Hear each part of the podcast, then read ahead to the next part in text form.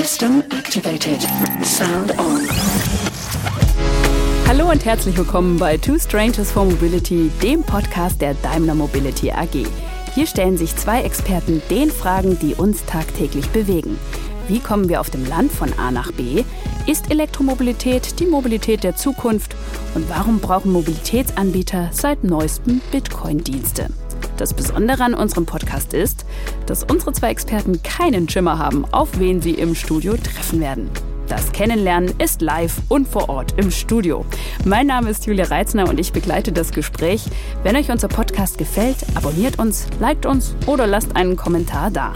Und hier ist unsere nächste Folge mit dem Thema Blockchain und der Frage, was ist das überhaupt?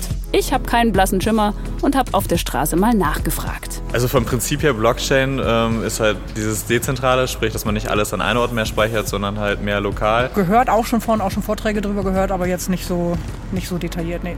Der erste Begriff, der einem einfällt, ist natürlich Bitcoin, als Kryptowährung, die halt auf einem Blockchain-System basiert. Ja, eigentlich ist es ganz einfach. Also Informationen, die man früher an einem Knoten hatte, zusammen hatte, kann man eben durch die Blockchain an mehreren Knoten zur Verfügung stellen. Dezentrales Register. Dass die Informationen abgesichert sind und von A nach B kommen. Ja. Es gibt verschiedene Blocks, auf denen Daten gespeichert werden und auf jedem Block sind dieselben Daten, deswegen sind alle Daten sicher. Ich würde es als anonyme Matching-Technologie beschreiben, ja, Blockchain. Wenn ich das wüsste, nein, wir haben es erklärt bekommen ähm, und ich weiß es schon wieder nicht. Dann wird es Zeit, Licht ins Dunkel zu bringen. Was ist Blockchain? Warum arbeitet ein Konzern wie die Daimler Mobility AG damit? Und was soll in Zukunft erreicht werden? Und Gott sei Dank muss ich diese Fragen nicht alleine beantworten. Nein, ich habe mir Experten eingeladen. Und einer sitzt schon neben mir, unser interner Experte Dr. Harry Behrens, Leiter der Blockchain Factory der Daimler Mobility AG. Schön, dass du heute da bist, Harry. Ja, ich freue mich auch. Ich habe mich ja schon ein bisschen eingelesen in deinen Werdegang. Du hast an der TU München und der Universität Tokio Informatik mit dem Schwerpunkt künstliche Intelligenz studiert und dann eben seit 2012 schon das Thema Blockchain. Wie bist du denn darauf gekommen? Ja, also ich hatte das auf dem Radar natürlich schon früher, als Bitcoin rauskam, weil das war ja revolutionär, zumindest wenn man einen Draht für Technik und Umwälzung hat hatte man das sofort auf dem Radar. Und dann kam halt so 2011, 2012 kam eine ganz wichtige Neuerung. Das Ganze wurde programmierbar. Dann kam Ethereum nach Bitcoin raus und mit Ethereum zusammen diese sogenannten Smart Contracts. Und auf einmal hatte man die Möglichkeit, die Blockchain an die Geschäftslogik anzupassen. Und dann wurde klar, okay, das wird umwälzend. Also um ehrlich zu sein, verstehe ich noch so ein bisschen Bahnhof, aber wir werden noch mehr Licht ins Dunkel bringen. Seit 2015 bist du bei der Daimler Mobility AG, zuletzt als Leiter der IT für Mobility und Digital Finance in China und jetzt seit 2018 Mitbegründer und Leiter der Blockchain Factory. Ich freue mich, dass du jetzt heute mit mir das im Studio machst. Es ist schon ein bisschen eine komische Situation, hier zu sitzen und nicht zu wissen, wer gleich auf dich trifft, ne? Allerdings, ja. Hast du einen Wunschkandidaten? Wow. Nee, ich bin nur gespannt. Okay, dann wollen wir dich äh, nicht länger auf die Folter spannen, würde ich sagen. Wir haben noch einen schwarzen Bildschirm vor uns, aber ich würde sagen, wir schalten uns mal rein auf unsere Videoleitung und gucken, wer da sitzt. Trommelwirbel. Schauen wir mal, wer sich da jetzt gleich reinschaltet. Aha. Aha. Ich schau mal auf die Reaktion. Nee, optisch kenne ich ihn nicht. Ihr kennt euch also nicht. Nicht optisch, nein. Aber vielleicht schon mal voneinander gehört, dann werde ich mal ganz kurz vorstellen hier. Also wir sehen auf dem Bildschirm Dr. Julian Hosp, eine Koryphäe auf dem Gebiet der Blockchain-Technologie. Er hat über 90.000 Abonnenten auf YouTube, eine Website, er ist Speaker-Autor und eben Fachexperte für unser Thema. Und ich freue mich, dass er heute zugeschaltet ist. Freue mich auch. Und hier haben wir Dr. Harry Behrens und zwar ist er der Leiter der Blockchain Factory der Daimler Mobility AG. Ah, okay, sehr schön. Guten Tag. Tag, freut mich. Ich freue mich, dass dieses Aufeinandertreffen stattfindet. Und Julian, du bist nicht in Deutschland, du bist zugeschaltet aus Singapur. Was machst du denn da? Ich bin 2016 hergezogen. Ich habe meine Blockchain oder meine Kryptofirma hier, die heißt Cake. Und genau, ich lebe seit vier Jahren hier mit meiner Frau. Jetzt bist du, das hört man am Dialekt, Österreicher. Du kommst aus Österreich und hast einen Wahnsinnswerdegang. Ich habe das gelesen und bin beinahe vom Stuhl gefallen. Warst Profisportler, zehn Jahre professioneller Kitesurfer, dann promovierter Arzt. Du hast die Fintech-Firma Tenex in Singapur mitbegründet und nun also das Thema Blockchain. Kurze Frage, wie passt das alles zusammen? Ja, ich wollte, also von Kitesurfer kann man nicht ewig sein, irgendwann wird man älter, braucht man irgendwie einen ernsthaften Beruf. Aus dem Grund, so kam der Arzt dann ins Spiel. Ich habe dann irgendwie aber doch meine Freiheiten vermisst und wollte halt wieder so ein bisschen zurück in das Wilde. Ich wollte eigentlich zuerst, also mein, mein Drang zu Blockchain war eigentlich 2014. Damals ging es vor allem um Patientendaten speichern. Also wie kann man Patientendaten auf einer Blockchain speichern, sodass der Patient selbst die Daten kontrolliert und nicht irgendeine Datenbank. Und das hat mich am Anfang eigentlich für Blockchain begeistert. Ich habe dann aber schnell erkannt, das ist doch deutlich komplexer und schwieriger, als ich mir das irgendwie so ausgemahlen habe. Und so bin ich dann 2015 eher in den Finanzbereich von Blockchain hinein und äh, eben damit in Kryptowährungen und bin eben dann 2016 nach Singapur gezogen. Singapur war damals schon sehr, sehr offen für das Ganze. Ich habe dann eben hier 2000, äh, wir haben 2015 eigentlich gegründet. Ich bin aber erst 2016 permanent her. Ende 2018 bin ich dann ausgeschieden aus dem alten Unternehmen und habe dann 2019 hier im Cake gegründet. Das ist so eine Plattform, wo wir Leuten Cashflow auf ihre Kryptowährungen geben. Also die können, das ist so eine One-Stop-Plattform, wo die Leute sich dann nicht wirklich äh, informieren, äh, was müssen sie wie, wo wann genau, genau machen, sondern es ist wirklich eine One-Stop und relativ alles automatisiert für die Leute. Ähm, macht es sozusagen ein bisschen einfacher, in den ganzen Prozess hineinzugehen. Mein Herz schlägt aber immer noch sehr für Blockchain und äh, nicht unbedingt nur für den Finanzaspekt. Also, keine Ahnung, vielleicht in zehn Jahren zieht es mich wieder zurück in die Medizin. Harry, ganz kurze Frage dahingehend. Du ja in China gewesen, er jetzt in Singapur. Ist Blockchain im asiatischen Raum schon so wirklich richtig groß? Oh ja, oh ja. Also in China, die, das ist eine eigene Nummer dort, aber die haben das letzten Oktober, 24. Oktober, das Datum werde ich nicht vergessen, wurde das von ganz oben, das ist jetzt Schlüsseltechnologie. Und äh, da hat von einem Tag auf den anderen wussten 1,4 Milliarden Leute, was Blockchain ist. Und das rippelt jetzt quer durch äh, alle Forschungsinstitute, Investment. Singapur ist sehr stark, immer schon gewesen, weil die halt das, äh, die positionieren sich immer als sehr gut, aber auch sehr flexibel regulierter Finanzmarkt, haben sich also da sehr gut positioniert. Korea und Japan sind sehr aggressiv in dem Sektor die sind von dem Machen und von dem Tun her, behaupte ich mal, weiter als Europa und auch weiter als die USA in Asien. Julian, du sagst ja von dir selber, mein Talent ist es, komplizierte Dinge einfach zu erklären. Und das brauche ich jetzt wirklich dringend, weil ich habe noch keine Ahnung, was es mit Blockchain auf sich hat. Mhm. Du sagst auch, meine Vision ist es, dass es Ende 2025 mindestens eine Milliarde Menschen gibt, die den Begriff Blockchain durch mich kennen und verstehen. Also fangen wir mal an. Dann erklär doch bitte mal Blockchain ganz einfach. Gerne. Also die äh, generell, warum glaube ich, dass ich das relativ gut kann. Das ist, weil ich eben aus einem nicht technischen, aus einem nicht Finanzbereich komme und dadurch für mich diese Sachen auch wirklich ganz simpel verstehen habe müssen.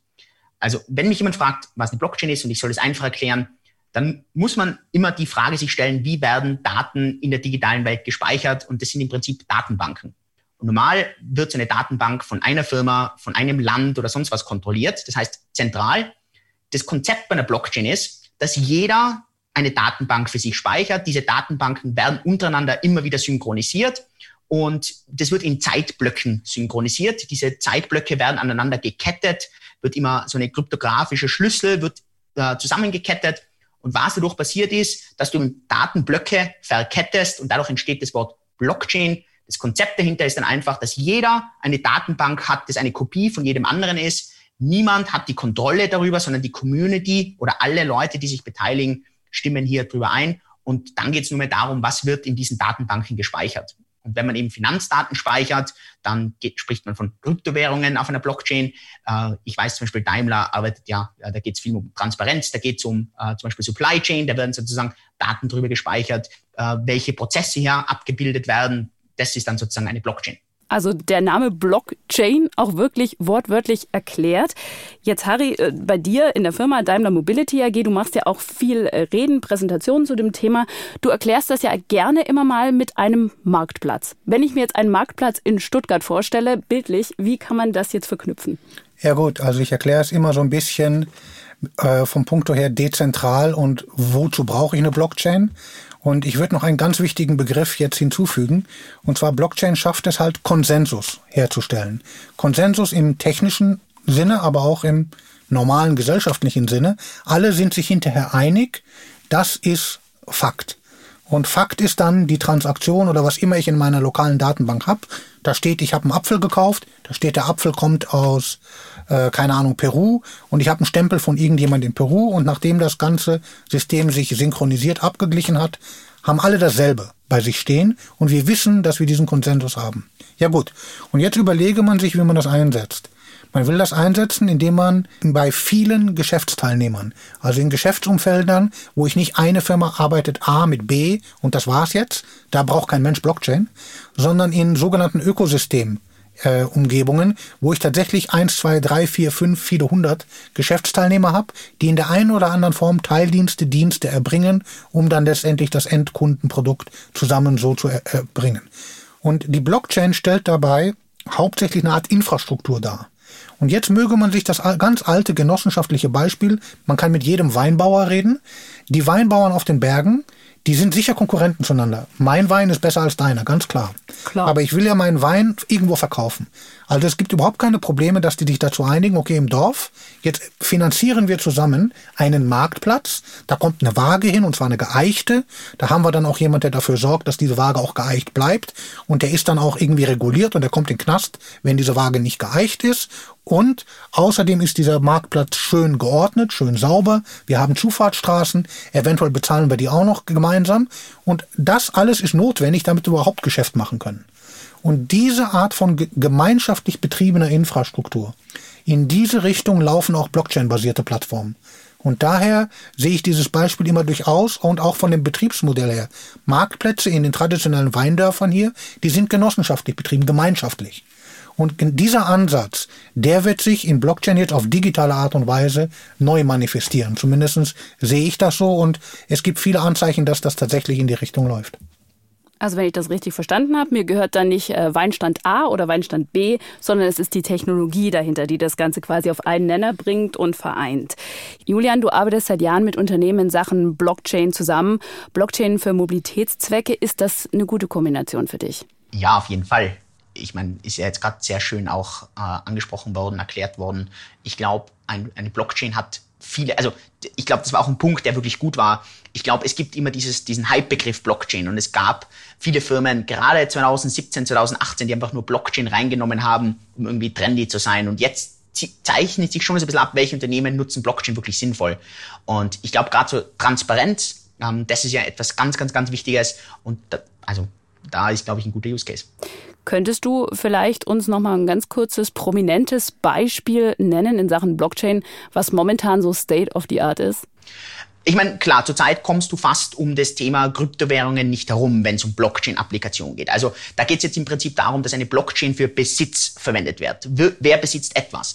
Wenn wir von dem Besitzaspekt mal weggehen, ähm, Starbucks fängt äh, jetzt ein ziemlich schönes Pilotprojekt an. Das wurde gerade, glaube ich, vor einer Woche oder was announced, wo genau etwas ähnliches ja auch, da, wo man darstellen will, von woher kommt die Kaffeebohne, wo wird die bearbeitet, wie geht die weiter. Und das Konzept ist wiederum das gleiche. Du hast eben unterschiedliche Teilnehmer, die sich per se nicht unbedingt vertrauen, aber wo dann jeder an diesem Projekt mitarbeitet, jeder kann seinen Dateneintrag reinbringen und am Ende hast du einen Kunden, der praktisch den Kaffee trinkt, der einen QR-Code scannen kann, der dann genau sieht, ah ja, da war der Bauer oder die Bäuerin, der hat die Kaffeebohne äh, rausgebracht, okay, und dann wurde es irgendwie prozessiert, weitergereicht, hier war der Export, hier war der Import.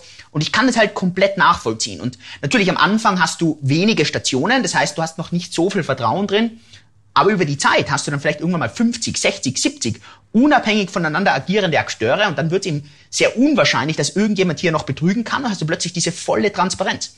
Und das Schöne, was man sich einfach vorstellen muss, und das war immer so ein Beispiel, das ich, ich glaube, vor drei Jahren immer erzählt habe, weil das ein Punkt ist, den ich, glaube ich, so wichtig finde. Stell dir vor, du gehst dann zu einem Café, zum Starbucks zum Beispiel, oder es geht ja dann theoretisch bei jedem Café, und du bezahlst einen Kaffee und jetzt kannst du ein Trinkgeld hinterlassen. Aber du kannst das Trinkgeld nicht nur unbedingt an Starbucks jetzt geben, sondern du kannst es an die allererste Station zum Beispiel geben, also an den, an den Bauer oder an die Bäuerin. Und du siehst es komplett transparent. Und das ist für mich auch einfach so wunderschön, wo die Blockchain so den Kreis schließt. Und wie gesagt, Beispiel. Starbucks hat das jetzt, ich glaube, vor zehn Tagen gerade, haben die das Pilotprojekt announced. Und das ist halt, ja, ich finde, das, das sind so die wunderschönen Applikationen. Du sagst ein schönes Beispiel, Harry. Hm, bist, bist ja. begeistert von der Idee? Ja, das ist eine Top-Idee. Die höre ich, ich höre sie zum ersten Mal und äh, liegt technisch dann relativ nah, wenn man es mal gehört hat, aber top. Gute Idee. Wäre das auch was für uns? Ähm, ist das bei uns eine vage Sache oder gibt es da auch schon konkrete Projekte, an denen wir hier arbeiten bei der Daimler Mobility AG? Ja gut, wir arbeiten ja schon auf verschiedenen, also wir haben im Prinzip, wir sind natürlich pragmatisch. So ein schönes Beispiel das so schön klingt, damit kann ich natürlich nicht aufwarten. Aber bald. Äh, ähm, also wir hatten mal einen Piloten, den haben wir jetzt nicht mehr weitergeführt. Das ging so ein bisschen in die Richtung, das war das Thema Mobicoin, was vom Daimler geführt wurde, das, ähm, wo man praktisch für gutes Fahren belohnt wurde. Auf der Basis funktionieren immer Firmen. Ich mache nur Geschäft mit jemand, den ich identifiziert habe. Ich darf als Steuerzahlender und äh, revisionssicherer Konzern. Ich darf gar keine Buchung bei mir haben, wo ich nicht weiß, wer die Gegenpartei ist. Insofern ist ein anonymes Umfeld für mich als Firma sowieso uninteressant. Das heißt, ich kann im Umkehrschluss jetzt sagen, ich identifiziere alle Parteien, die auf meine Plattform kommen im Vorab. Das mache ich nicht on the chain, das mache ich über irgendwelche Mechanismen, wie man das halt auch sonst gemacht hat. Und daher weiß ich, jeder der Akteure hier in meinem Markt, der ist identifiziert und ich finde ihn hinterher. So, und auf der Basis und jetzt Konsensus kann ich jetzt beliebige Geschäftsfakten. Ich habe mir von dir einen Apfel gekauft. Hier, du hast mir den Apfel angeboten für x Euro, du unterschreibst das mit deiner Identität, ich nehme den Apfel an für, für x Euro, ich unterschreibe das mit meiner Identität, die Blockchain bezeugt das mit einem Zeitstempel. Und das wird jetzt in den gemeinsamen Marktplatz, in den gemeinsam verteilten Datenbank so abgelegt, dann ist das für alle Zeiten fest. Und dadurch, dass wir beide unterschrieben haben, haben wir das auch per Handshake besiegelt. Und das ist das A und O jeder Transaktionsabwicklung. Und darauf fokussieren wir uns. Das heißt, um was das dann am Ende macht, ist, das erlaubt dir eine Vollautomatisierung der Transaktionsabwicklungen, Anfang und Ende, für beliebige Dienste, die du halt über digitale Medien entwickeln kannst. Das kann Mobilität sein, das kann Hotelzimmervermietung sein, das kann Logistik sein, das kann egal was sein. Du hast halt immer diese Bezeugung und den Konsensus. Wir sind uns alle einig, wir haben uns auf diese Bedingungen geeinigt, zu dem und dem Zeitpunkt. Das kostet es.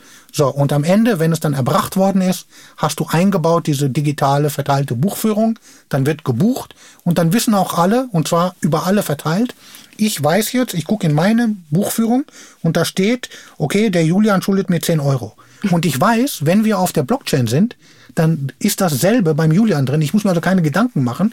Und vor allem die Bank, die gegebenenfalls sogar noch zwischen uns sitzt, weiß, dass sie das auch ausgleichen kann. Die müssen sich nicht mehr absichern. Die können dann direkt, wenn ich das haben will, dann kriegt der Julian die 10 Euro in dem Moment, wo er den Finger hebt. Und es muss keiner mehr sonst involviert werden. Und diese Vollautomatisierung, das ist im Prinzip das, was wir einsetzen, um Geschäfte besser zu skalieren und auch effizienter zu gestalten. Also, dass der Julian dir nur sieben Euro gibt und sagt, das war doch so, da bin ich mir ganz sicher, das funktioniert dann quasi nicht. Das ist dann, das ist dann vorbei. Die Nummer geht nicht mehr. Jetzt habe ich von euch beiden aber schon oft das Thema Sicherheit gehört oder auch das Thema Datenschutz oder Regeln. Und dann gibt es ja doch in der Presse immer mal wieder so ein paar Nachteile von Blockchain-Technologie, die ihr so nachgesagt wird. Also sprich auch niedriges Tempo, Verschwendung von Rechenleistung, volle Speicher, ähm, weil alle Blockchain-Teilnehmer bei jeder Transaktion beteiligt sein müssen und auch speichern müssen. Also dadurch bedingt auch ein hoher Energieverbrauch. Jetzt Julian die Frage, siehst du in diesen Punkten auch relevante Punkte und Vorwürfe? Vorwürfe? Also die Vorwürfe sind zu 100% korrekt. Die stimmen auch. Genau aus dem Grund auch die Aussage am Anfang, äh, nicht jedes Problem bedarf eine Blockchain als Lösung. Ähm, wie sieht jetzt die Lösung dazu aus, dass man diese Probleme umgehen kann? Es gibt mehrere Ansätze, aber die Hauptansätze werden in so ein Konzept gehen, dass man sagt, es wird entweder die Blockchain zum Beispiel so als Basislayer geben und die ist sehr langsam und sehr schwerfällig und obendrauf gibt es dann einen sogenannten Second Layer, also eine zweite Schicht, die ja deutlich schneller ist, deutlich günstiger ist, wo dann aber eben nicht alles immer an alle Teilnehmer geteilt werden muss. Die andere Alternative, das nennt sich so dieses Sharding, das bedeutet so wie so eine Scherbe, man stellt sich wie so eine Vase vor und äh, die wird in unterschiedliche Scherbenteile gebrochen und es muss nicht mehr jeder die gesamte Vase kennen, sondern es reicht, wenn Leute nur mehr die Scherbe kennen und die Scherben, die kommunizieren sozusagen noch untereinander. Das heißt, man fängt so ein bisschen an, das Ganze zu verschachteln. Das sind so die Ideen, wie das funktionieren könnte. Man muss auch fairerweise sagen, ich glaube, zurzeit äh, ist die Presse auch eher ein bisschen, dass man Probleme zurzeit von der Blockchain beschreibt, die noch gar nicht so relevant sind, weil es auch nie, noch nicht genug Teilnehmer gibt, weil es zurzeit noch nicht genug Datenandrang gibt. Fairerweise sollten wir jetzt plötzlich zehnmal so viele Leute haben, zehnmal so viele Transaktionen haben, dann werden zum Beispiel die großen Blockchains wie Bitcoin oder Ethereum die wären echt unter Druck. Also da müsste man, bräuchte man echt Lösungen. Aber man muss auch dazu sagen, dass die an dem arbeiten. Und von dem her sehe ich das schon auch okay. Also ich finde es gut, dass diese Probleme herausgehoben werden. Die sind auf jeden Fall gerechtfertigt. Aber es ist auch jetzt nicht so, dass man sagt, ich, es gibt keine Lösungen dafür, sondern ich glaube, dass genug Entwickler an diesen Problemen arbeiten. Man muss auch noch eins hier hervorheben. Und hier, jetzt ist so ein bisschen die Corporate-Sicht der Dinge. Also die reine, wahre Lehre des quasi im positiven Sinne kryptoanarchistischen verteilten Systems. Da muss es so sein, dass alles, alle Knoten öffentlich sind, dass es keine Identitätenkontrolle gibt und so weiter. Das liegt in der Natur und der Philosophie der Sache. Wenn man das Ganze jetzt aber anwendet für Corporates, das hatte ich eingangs schon gesagt, dann weiß man ganz genau, wer auf meiner Blockchain ist. Und der Hauptgrund, der hinter dieser ganzen Energieverschwendung und auch der Hauptgrund, der hinter den Zeitverzögerungen liegt, der ist letztendlich da, um einen ganz bestimmten Angriffsvektor zu stoppen. Und dieser Angriffsvektor, technisch heißt der Sybil Attack, der besagt nichts anderes als in einem anonymen Feld. Ich kann mir halt eine Million, hundert Millionen Knoten selber machen und dann, wenn Konsensus hergestellt wird, hat jeder von denen eine Stimme und damit habe ich halt das System gehackt. Und damit das nicht passieren kann, gibt's halt diese sogenannte Proof of Work mit dem vielen Energieverschwendung. So, aber wenn wir Corporates Blockchain machen, ohne Ausnahme zumindest bis heute noch, ist es immer so, dass diejenigen, die ihren Knoten haben und die aktiv darauf sind, sind identifiziert worden. Und die sind auf normaler gesellschaftlicher, regulatorischer, rechtlicher Ebene identifiziert worden. Ich muss mich also gegen diesen Angriffsvektor nicht mehr wappnen. Und damit sind solche sogenannten Private Blockchains erheblich um viele Größenordnungen schneller als die sogenannten Public Blockchains, als da ist Ethereum und Bitcoin. Sie sind immer noch nicht voll vergleichbar, also eine voll getunte Datenbank, die wirklich nur auf Durchsatz, eine Transaktionsdatenbank, wird natürlich immer schneller sein als eine Blockchain. Aber man muss sich auch Folgendes überlegen. Was bedeutet Echtzeit? Echtzeit bedeutet lediglich, dass es dem Takt der Transaktionen angepasst ist. Wenn ich zehn Transaktionen pro Tag an einem Auto habe, dann ist das Auto gut ausgelastet. Ja gut, dann habe ich zehn Transaktionen, mach mit Feinschachtelung, ich habe in Gottes Namen 100 Transaktionen pro Tag auf dem Auto. Das ist genau gar nichts. Das heißt, da kommt man an keinerlei Grenzen. Wenn ich natürlich jetzt den Weltwährungsverkehr à la Swift und ähnliches abbilden möchte, da wäre ich mit Blockchain noch vorsichtig. Aber im Wesentlichen, wenn man heutzutage sagt, ich kann mit einer Blockchain mit einigermaßen guten Technik 1000 Transaktionen pro Sekunde, möge man sich vergegenwärtigen, das sind 86.000 Transaktionen pro Tag. Gut, wo genau, in welchem Umfeld hat man mehr als das? Und das ist, das sollte man sich bei diesen Vergleichen immer so zu gegenwärtigen, wo, wie viel Transaktionen, wie viel Performance braucht man überhaupt? Jetzt hast du ja gesagt, dass man die Menschen im Corporate-Bereich kennt, die im eigenen Blockchain drin sind. Wie ist das jetzt beispielsweise mit den Startups? Wir arbeiten ja auch mit Startups zusammen. Ne? Mhm. Genau, die kennen wir ja auch. Mit denen machen wir auch Verträge. Ich mache ja nicht mit einem Startup, von dem ich nicht weiß, dass es ist, wer es ist. Also ich, es gibt so quasi Dienstleister, die sind, keine Ahnung, irgendwo in diesem oder jenem Land und die bieten ihre Dienste an. Ich weiß aber nicht, wer sie sind. Mit denen darf ich ja gar kein Geschäft machen. Ich habe ja zumindest mal jetzt ganz trivial. Wir haben unsere sogenannten Procurement-Abteilungen und die Procurement-Abteilungen, die legt einen sogenannten Masterdatensatz an, damit ich überhaupt mit dieser Firma Geschäft machen darf. Und bevor ich das nicht habe, da ist der Handelsregister drin, dann wissen wir, wer ist der Vorstand und, und, und, und, und. Und vorher darf ich gar nicht mit dem irgendwas machen. Das heißt, ich weiß zu jedem Zeitpunkt immer, mit wem habe ich Geschäfte gemacht. Und das macht, einerseits ist das natürlich sehr viel bürokratischer als die wahre, schöne Peer-to-Peer-Lehre.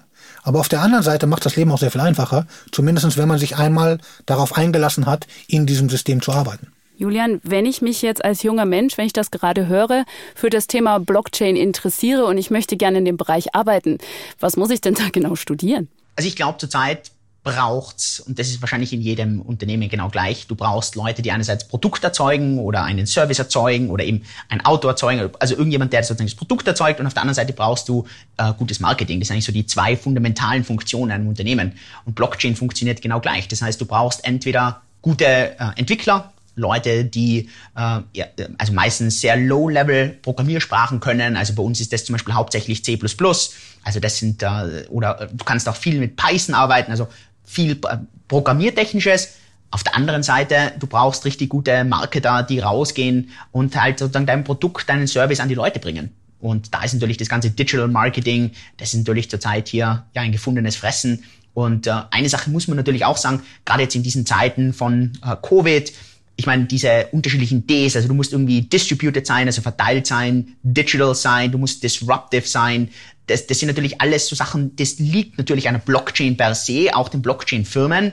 Das war ja auch zum Beispiel bei uns ein Grund. Wir waren Anfang des Jahres, waren wir acht Leute bei uns im Unternehmen und jetzt sind wir über 30 Leute. Wir sind Cashflow positiv, wir sind praktisch explodiert, während die gesamte Welt sich wirklich schwer getan hat. Und der Grund ist natürlich, weil wir fundamental diese Sachen bei uns drinnen gehabt haben. Äh, eine Blockchain ist distributed, verteilt es war für unser Team sehr einfach, distributed und verteilt zu sein. Das heißt, das sind wahrscheinlich auch Sachen, die du im Blockchain-Bereich auf jeden Fall mitbringen solltest, weil diese Konzepte natürlich schon da sind.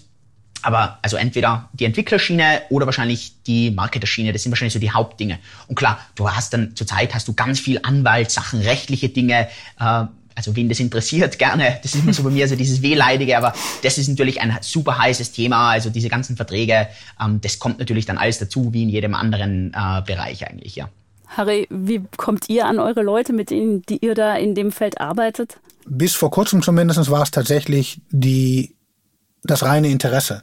Also die Leute sind von selber gekommen, weil das Thema halt hoch faszinierend ist. Und äh, daher also es war ein Thema, das hat Leute angezogen und hat natürlich genau die richtigen Leute angezogen. Es hat die Leute angezogen, die immer so ein bisschen schon die quer gedacht haben, die vielleicht in die bestehende Struktur nicht so richtig reingepasst haben, weil es anders machen wollten, die komplette Digital Natives waren und komplett gar nicht mehr analog denken wollen und die dann halt auch gerne immer so einen Drang haben, lass uns die Welt verändern, lass uns die Welt verbessern, also lass uns was anders machen. Und das ist genauso der Menschenschlag, äh, der in meiner Erfahrung dann auf das Thema Blockchain zukommt. Und das ist der beste Menschenschlag, um neue Systeme zu bauen. Das ist nicht unbedingt der richtige Menschenschlag, um bestehende Systeme zu verbessern, aber das ist genau die Art von Leute, die du brauchst, um tatsächlich auf der grünen Wiese komplett neu, jetzt erfinden wir die Welt mal neu und bauen es einfach schneller, besser und bauen auch Sachen, die wir vor zwei Jahren noch nicht mal denken konnten. Und die können wir auf einmal denken, weil wir auf einmal ganz andere Möglichkeit haben durch das, was hierher kommt. Und von der Qualifikation her, also im Prinzip, wenn du als Firma jetzt rausgehst und suchst nach Blockchain-Programmierern, da bezahlst du dich dumm und dusselig. Das hat auch keinen Wert. Das heißt, idealerweise, ich komme halt Gott sei Dank aus der Software, ich kann es ein bisschen einschätzen, such Leute, die algorithmisch denken können. Das ist schon gut. Also einfach jemand, der systematisch in seinem Kopf Algorithmen, komplexere Algorithmen in seinem Kopf zusammenhalten kann, nachvollziehen kann, erklären kann.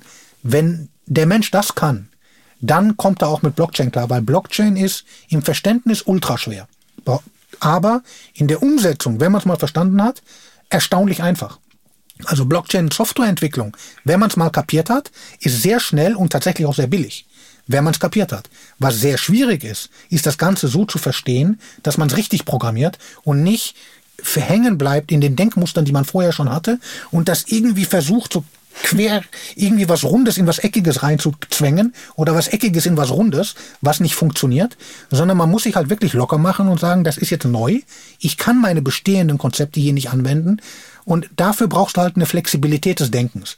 Und die Art von Leuten, die diese Flexibilität haben, aber noch die gedankliche Disziplin, komplexe Algorithmen nachzuvollziehen und keine Fehler zu machen. Das reicht, glaube ich. Gutes Beispiel, dass ihr beide heute auch bei mir seid, da seid im Studio, wenn auch zugeschaltet aus Singapur. Jetzt nochmal in die Glaskugel geguckt. Ich stelle die jetzt mal hier quasi so symbolisch auf den Tisch. Julian, was tut sich in Sachen Blockchain in der Zukunft? Also ich glaube, man kann sich vielleicht eine andere Frage stellen. Was ist das größte Problem, was heute die Blockchain davon abhält, irgendwie wirklich in die Massen zurzeit zu gehen? Und ich glaube, dass das immer so ein Problem ist, das den meisten nicht ganz so bewusst ist. Aber das Problem ist, du hast ein dezentrales System. Das heißt, du hast per se niemanden, der für das System verantwortlich ist, sondern es ist jeder selbst. Und das ist relativ schwierig, weil ein Großteil der Menschen gerne Verantwortung abgibt. Der Großteil der Menschen will nicht sagen, okay, das, ich bin jetzt verantwortlich. Also die meisten Leute geben diese Verantwortung ab. Das heißt, das erste ist mal, du musst den Leuten irgendwie die Möglichkeit geben, dass sie sich trauen, eine Verantwortung zu übernehmen. Und ein Beispiel, das ich zum Beispiel in Vorträgen immer verwende, das ist dieses, ah, das ist so ein, ein Ein-Minuten-Video. Und das ist ein Herr, der in, äh, aus einem Hotelzimmer kurz rausgeht und der ist splitternackt und das sieht man halt über so eine, Auf, also eine Aufnahmekamera. Und der will nur sein Tablett ablegen und halt wieder zurück ins Zimmer. Und dann fällt die Tür zu und Klassiker. er kommt nicht mehr ins Zimmer zurück und steht splitternackt draußen im Gang. Und wenn das Zimmer jetzt sozusagen eine Blockchain wäre, dann würde das bedeuten, dass du nie mehr wieder in dieses Zimmer zurück kannst. Denn es gibt nicht, es gibt keinen Kundensupport. Es gibt nicht die Rezeption und das ist dann eben das Lustige an dem Video, wie er dann so peinlich mit dem, äh, mit dem Tablett irgendwie seine Privatteile halt abdeckt und dann über den Lift hinunter muss und das sieht man halt alles in, der, in, den, in den Kameras und dann steht er halt vor der Rezeption und die ganzen Leute streut halt so weg, weil ja, es halt sehr, sehr peinlich ist. Aber stell dir vor, in einer Blockchain gibt's keine Rezeption. Es gibt niemanden, den du anrufen kannst und sagen kannst, ich bräuchte eine Ersatzkarte. Da gibt's niemanden, den du anrufen kannst und sagen kannst, ich habe mein Passwort verlegt. Kannst du mir das bitte nochmal zusenden? Und dieses, diese Hürde zu überkommen, das ist, zurzeit gibt's noch keine gute Lösung, wie man das für den Großteil der Menschen umsetzen kann. Der Großteil der Menschen heute hätte zwar gern, dass der Staat weniger Einfluss hat, hätte gern, dass Facebook weniger von meinen Daten kontrolliert, hätte gern, dass mein Versicherungsunternehmen nicht alles von mir hat. Aber auf der anderen Seite freuen sich alle, dass wenn man seinen Pass verliert, dass man dann zur Botschaft gehen kann und dann sagen kann, okay, Deutschland, ich bräuchte bitte einen Ersatzpass. Oder dass wenn ich mein Facebook-Passwort irgendwie verloren habe, dass ich klicken kann, bitte Passwort nochmal zusenden. Dass mir Facebook hilft, mit Freunden zu connecten.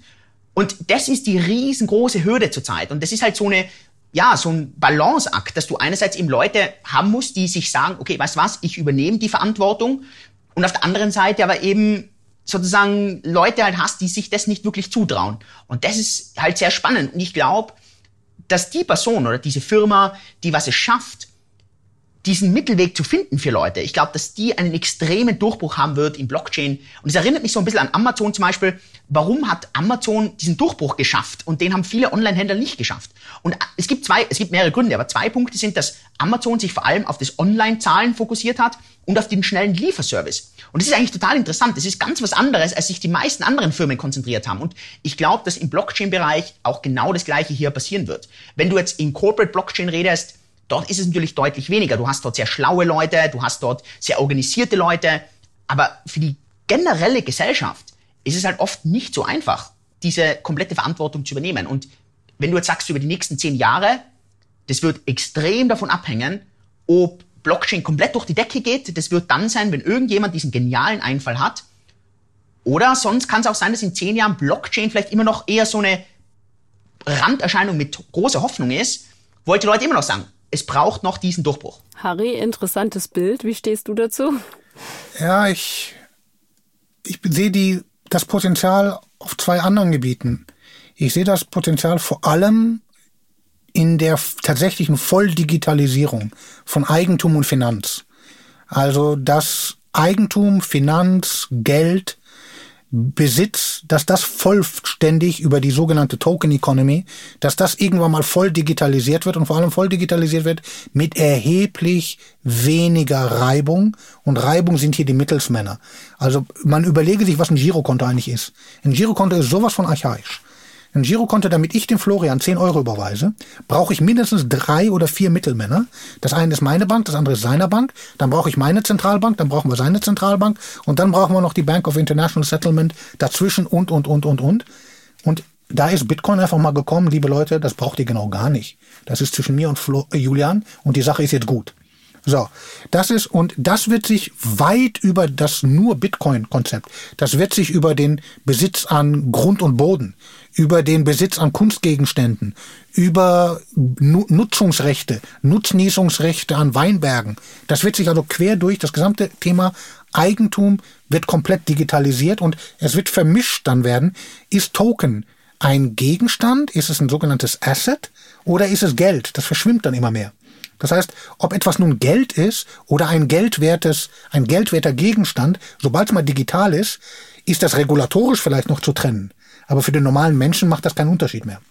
Und dieses komplette, diese, Liquidität, diese Liquidisierung des Eigentums und der Nutzungsrechte, das wird auf lange Sicht, glaube ich, diese Token Economy, die wird wirklich die Finanzwelt einmal von oben nach unten umkrempeln. Da bleibt bei mir aber wirklich trotzdem noch die Frage offen, was machen wir mit dem nackten Mann vor dem Hotelzimmer? Also diese Problematik ist ja noch nicht geklärt. Also sprich, weil du gesagt hast, Verantwortung übernehmen und das ist so ein bisschen der Grenzgang. Wie wird das in Zukunft weitergehen? Die Frage bleibt bei mir einfach jetzt gerade noch stehen. Ich glaube, also um da vielleicht auch kurz noch einzuhaken, also ich glaube genauso, dass Tokenisierung also massiv sein wird. Es gibt ein paar wirkliche Hürden und aus dem Grund, also wenn du mich vor zwei Jahren gefragt hättest, Tokenisierung, yay oder nee, dann war ich auch yay. Mittlerweile bin ich einfach ein bisschen pessimistischer und der Grund ist einerseits Regulierung, also es ist so schwierig, diese Dinge hm. einfach zu regulieren und man sieht, es gibt einige Unternehmen, auch in Deutschland, gerade Neufund, Frank Thelen hat zum Beispiel auch dort investiert, ist Advisor dort und hat sich mittlerweile ziemlich auch zurückgezogen, weil er sagt, dass diese ganze Regulierung so schwierig ist und das Ganze über die Grenzen hinaus und dass man, also es gibt ja, wenn du jetzt auch von von Regulatorik redest oder von auch in der Programmiersprache, was eigentlich sehr ähnlich ist zu, zu Gesetzen, dann sind zwei Dinge sehr einfach. Und zwar zum Beispiel ganz wenig zu erlauben oder alles zu erlauben. Das extrem Schwierige ist, alles zu erlauben, außer ein paar Dinge. Und der Grund, warum das so schwierig ist, weil du da so genau definieren musst und dann so viele Lücken entstehen, die, die Leute ausnutzen können. Und das ist ja eigentlich zurzeit genau das große Problem, was diese ganzen Token machen. Denn einerseits hast du zum Beispiel, wenn wir jetzt nehmen, Lass uns Grundstücke nehmen, also ein schönes Beispiel. Ähm, Immobilien tokenisieren. Fantastisches Beispiel. Du, ähm, eine Immobilie kostet 200.000 Euro, du kreierst 200.000 Token draus, jeder hat einen Token zu einem Euro und Mieterträge zum Beispiel werden auf die Tokenhalter schön aufgeteilt. Das Ganze nicht einmal im Monat, sondern jede Sekunde, weil das geht ja über die Blockchain. Das heißt, du hältst die und kannst mit denen dann zu McDonalds gehen und ausgeben. Super. Das große Problem ist jetzt, was darfst du mit diesen Token alles machen? Wenn das nämlich ein Grundstück ist, ist es ganz einfach. Du kannst eigentlich nichts machen, außer das steht im Grundbuch drin und ich kann es weiterverkaufen. Auf der anderen Seite habe ich dann die komplett liberale Seite wie Bitcoin. Dort darf ich alles machen. Jetzt, das Blöde mit diesen Grundstückstoken oder Immobilientoken ist, ich sollte relativ viel machen können, aber wie ist denn das jetzt, wenn irgendjemand aus einem Land kommt, das äh, FATF reguliert ist, das eigentlich kein Grundstück oder kein Immobilienbesitz in Europa oder in Deutschland haben darf? Und jetzt kommt diese Person plötzlich an den Token. Was passiert denn dann? Und das ist extrem schwierig, diese Sachen durchzudenken. Die sind extrem komplex. Und ich, also ich arbeite in der, ich bin, äh, ich arbeite in Arbeitsgruppen von der Europäischen Union. Ich bin hier in Singapur extrem nah auch mit der MES zusammen, also das ist die Monetary Authority. Diese Diskussionen haben wir von A bis Z schon durchgeführt. Und am Ende sitzt du da und sagst, hey, in der Idee, fantastisch. Die Umsetzung ist so unglaublich schwer davon. Und deshalb bin ich wahrscheinlich ein bisschen pessimistischer, dass ich hergehe und sage, das werden wir in fünf Jahren sehen. Vielleicht, also wie gesagt, irgendjemand wird den Durchbruch haben und das ist so ein Hockeystick, wuff. Bis dorthin bin ich, also würde ich mich zum Beispiel nicht trauen, eine solche Firma zu starten oder in solche Firmen zu investieren, sondern wäre wahrscheinlich ein großer Cheerleader und würde mich freuen, dass das funktioniert. Aber ich würde wahrscheinlich gerne von Deutschland, vom Regulator irgendwie zuerst Initiativen sehen und auch Ideen, weil ich könnte nicht mehr gute Vorschläge dazu machen, wie man das genau machen würde. Also das ist nicht ein Blockchain-Problem, sondern das ist ja ein, ein leider ein Gesetzesproblem. Das müsste überwunden werden. Es ist ein Regulatorikproblem, weil die Technik gibt so viel her. Also die Technik ist längst nicht mehr die Hürde. Es ist tatsächlich die Regulatorik oder je nachdem, wer, wer redet. Der eine sagt, die Regulatorik ist das Problem. Frank Thelen hat sich letztendlich gestoßen daran, dass zu scharf reguliert wurde. Der andere sagt, ich brauche mehr Regulierung, damit ich zumindest Rechtssicherheit habe. Dazwischen liegt irgendwo die Wahrheit und, es, und dann die echten Kryptoanarchisten, die Cyberpunks dieser Welt, die sagen, wisst ihr was, ich will gar keine Regulierung, ich mache das auf meine eigene Faust. Und um jetzt auf den armen, nackten Mann zurückzukommen, je nachdem, wie er drauf ist, wenn er halt libertär gesinnt ist, tough luck. Du hast dich drauf eingelassen, jetzt stehst du nackt, deal with it. Das ist die andere eine Antwort. Und wenn er halt eher von der regulatorischen Schule ist, dann wird er sich halt dort eingemietet haben, wo der Regulator vorgeschrieben hat. Da gibt's einen Knopf, nicht weiter als 15 Meter. Wenn du durch die Brandschutztür, die dann auch reinreguliert wurde, gehst du erstmal durch eine Brandschutztür, dann gehst du links, das ist vorgeschrieben regulatorisch, drückst auf den Knopf und da muss dann jemand innerhalb von 25 Sekunden und keine Sekunde mehr, muss dann jemand geantwortet haben und innerhalb von einer gewissen, vom keine Ahnung, von welchem Regulator vorgeschriebenen Zeit ist dann ein Kundendienst da, der dir der, der, hilft. Und je nachdem, auf welches Regime du gerade gesetzt hast, ist in, liegt die Wahrheit irgendwo dazwischen. Fakt ist, er steht nackt auf dem Flur. Und das wird sich auch nicht ändern, weder mit Blockchain noch ohne. Das Wichtige ist ja, dass man darauf aufmerksam macht, dass man drüber spricht. Das haben wir heute gemacht. Ich bedanke mich ganz, ganz herzlich bei euch für euren Beitrag hier. Ein Gruß nach Singapur zu dir, lieber Julian. Danke, Harry, hat mich total gefreut. Danke, Julia. Also, danke, Julian. Ciao. Schön, dass du dir die Zeit genommen hast. Vielen lieben Dank an dich, Harry Behrens, Leiter der Blockchain Factory. Es war eine super spannende Diskussion. Ich weiß jetzt zumindest, was es mit dem Thema Blockchain auf sich hat. Ich hoffe, Sie da draußen auch. Schaltet auch zur nächsten Podcast-Folge wieder ein, wenn es heißt Two Strangers for Mobility, ein Podcast der Daimler Mobility Mobility AG. Wenn euch unser Podcast gefallen hat, abonniert uns oder liked uns. Und wenn ihr Feedback oder Themenvorschläge habt, dann lasst uns gerne einen Kommentar da oder schreibt uns eine Mail an mobility-podcast.daimler.com.